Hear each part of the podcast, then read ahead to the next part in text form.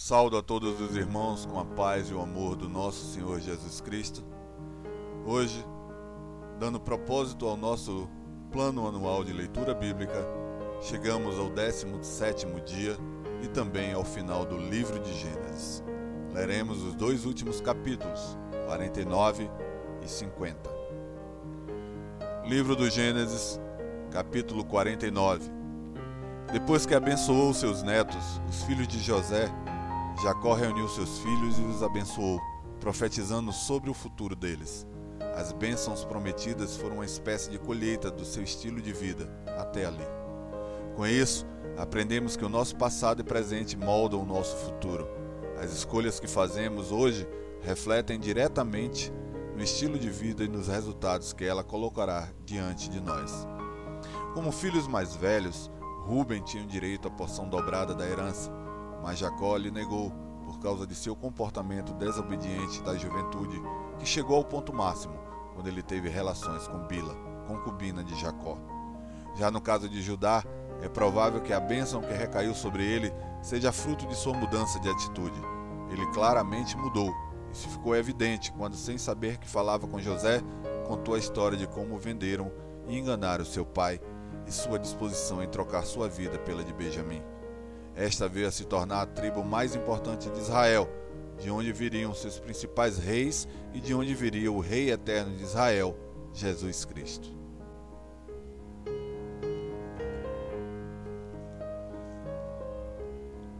Livro do Gênesis, capítulo 49, versículo 1. Depois disso, Jacó chamou seus filhos e disse: Reuni-vos para que eu vos anuncie o que vos acontecerá nos dias vindouros. Ajuntai-vos e ouvi, filhos de Jacó, ouvi vosso pai Israel. Ruben, tu és meu primogênito, minha força e as primícias do meu vigor, maior em dignidade e maior em poder. Turbulento como as águas, não conservarás a superioridade, pois subistes ao leito de teu pai e o profanastes. Sim, ele subiu à minha cama. Simeão e Levi são irmãos, suas espadas são instrumentos de violência. No seu conselho não entres, ó minha alma. Com a sua assembleia não te ajuntes, ó minha glória, porque na sua fúria mataram homens e no seu desejo alejaram bois. Maldita seja a tua fúria, porque era forte. Maldita a sua ira, porque era cruel. Eu os dividirei em Jacó e os espalharei em Israel. Judá, teus irmãos te louvarão tua mão será sobre o pescoço de teus inimigos. Os filhos de teu pai se prostrarão diante de ti. Judá é um leãozinho, subiste vindo da presa, meu filho. Ele se encurva e se deita como um leão e como uma leoa. Quem o despertará? O cetro não se afastará de Judá, nem um bastão de autoridade de entre seus pés, até que venha aquele a quem pertence, e os povos obedecerão a ele. Atando o seu jumentinho à vide, e o filho da sua jumenta a videira seleta, ele lava as suas roupas em vinho e as suas vestes em sangue de uvas. Os olhos serão escurecidos pelo vinho, e os dentes serão brancos de leite. Zebulon habitará no litoral, será ancoradouro de navios, sua fronteira se estenderá até Sidom. Issacar é jumento forte, deitado entre dois fardos. Ele viu que o descanso era bom e que a terra era agradável Sujeitou seus ombros à carga e entregou-se ao trabalho forçado de escravo. Dan julgará seu povo como uma das tribos de Israel. Dan será serpente junto ao caminho, uma víbora junto à vereda, que morde os calcanhares do cavalo, de modo que seu cavaleiro caia para trás. Ó oh, Senhor, tenho esperado tua salvação. Gade, guerrilheiros o atacarão, mas ele, por sua vez, os atacará por trás. Asser, seu pão será farto, e lhe produzirá delícias reais. Naphtali é uma gazela solta, profere belas palavras. José é um ramo frutífero, ramo frutífero junto à fonte. Seus raminhos se estendem sobre o muro. Os flecheiros lhe deram a amargura, flecharam-no e o perseguiram, mas seu arco permaneceu firme e seus braços foram fortalecidos pelas mãos do poderoso de Jacó, o pastor, a rocha de Israel pelo Deus de teu Pai que te ajudará, e pelo Todo-Poderoso que te abençoará com bênçãos dos céus elevados, com bênçãos do abismo profundo, com bênçãos dos seios e do ventre. As bênçãos de teu pai excedem as bênçãos dos montes antigos, as coisas desejadas dos montes de antigamente. Que elas estejam sobre a cabeça de José, sobre o alto da cabeça do que foi separado de seus irmãos. Benjamim é lobo que despedaça. Pela manhã devorará a presa e à tarde repartirá o despojo.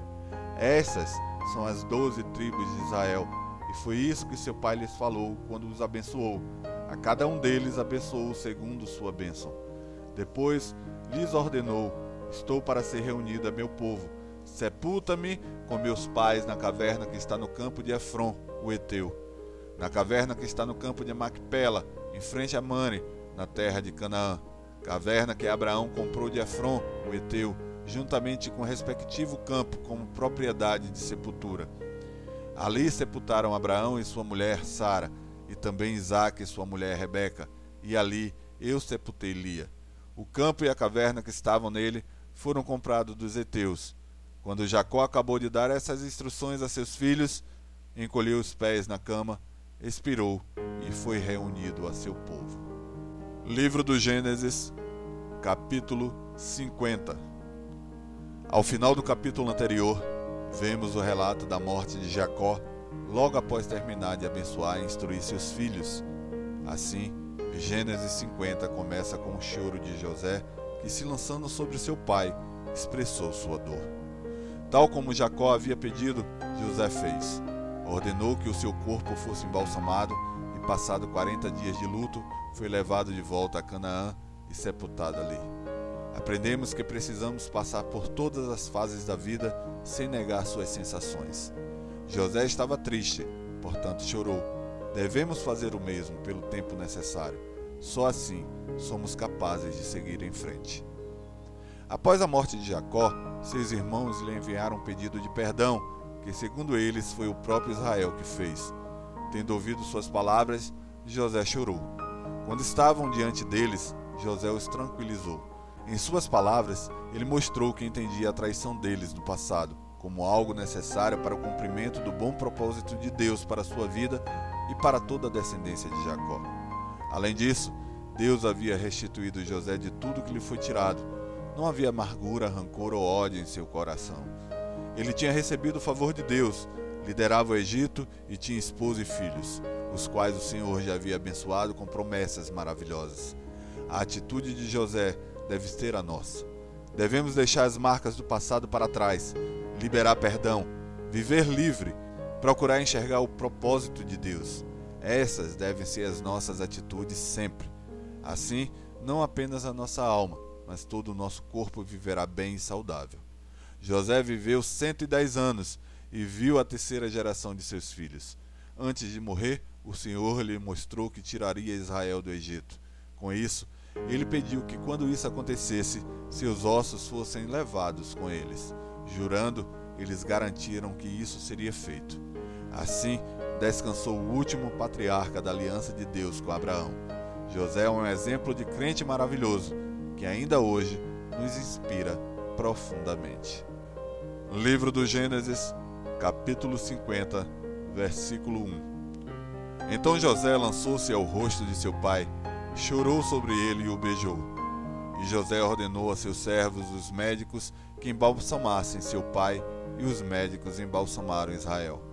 Eles levaram quarenta dias, pois assim se cumprem os dias de embalsamento, e os egípcios choraram por eles setenta dias. Passados os dias de seu pranto, José disse à casa do Faraó: Se agora acho misericórdia diante de vós, rogo-vos que faleis isso ao Faraó meu pai me fez jurar, dizendo: Estou para morrer, e tu me sepultarás em meu sepulcro, que cavei para mim na terra de Canaã. Agora, peço-te que me deixes subir e sepultar meu pai, depois voltarei. O faraó respondeu: Sobe e faz o sepultamento de teu pai, como ele te fez jurar.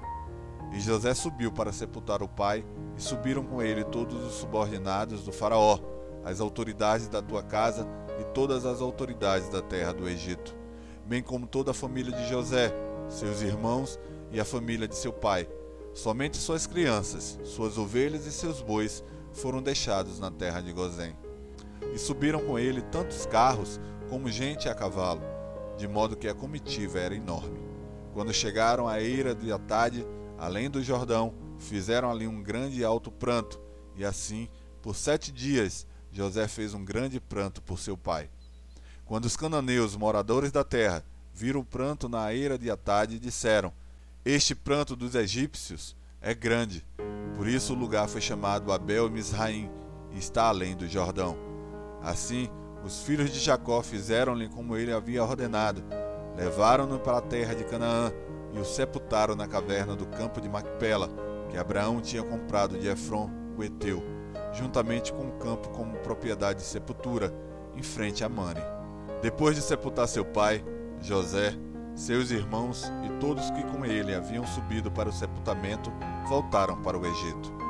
Quando os irmãos de José viram que seu pai estava morto, disseram: E se José nos odiar e nos retribuir todo o mal que lhe fizemos? Então mandaram dizer a José: Teu pai antes de morrer nos ordenou: Assim direis a José: Perdoa a transgressão de teus irmãos e o pecado deles, porque te fizeram mal. Agora, rogamos-te que perdoes a transgressão dos servos de Deus de teu pai. E José chorou enquanto lhe falavam. Depois disso, seus irmãos também foram, prostaram-se diante dele e disseram: Seremos teus escravos. José lhes respondeu: Não temais. Por acaso estou eu no lugar de Deus? Certamente planejastes o mal contra mim. Porém, Deus o transformou em bem, para fazer o que se vê neste dia, ou seja, conservar muita gente com vida. Agora não tem mais. Sustentarei a vós e a vossos filhinhos. Assim ele os consolou e lhes falou ao coração. E José permaneceu habitando no Egito, ele e a família de seu pai, e viveu cento e dez anos. E José viu os filhos de Efraim até a terceira geração. Também os filhos de Maqui, filho de Manassés, nasceram sobre os joelhos de José. Depois dessas coisas, José disse a seus irmãos: Estou para morrer, mas Deus certamente vos visitará e vos fará subir desta terra para a terra que jurou a Abraão, a Isaque e a Jacó. E José fez os israelitas jurarem, dizendo: Certamente Deus vos visitará e fareis transportar daqui os meus ossos. Então morreu José, com cento e dez anos de idade, e depois de o embalsamar, colocaram num caixão no Egito.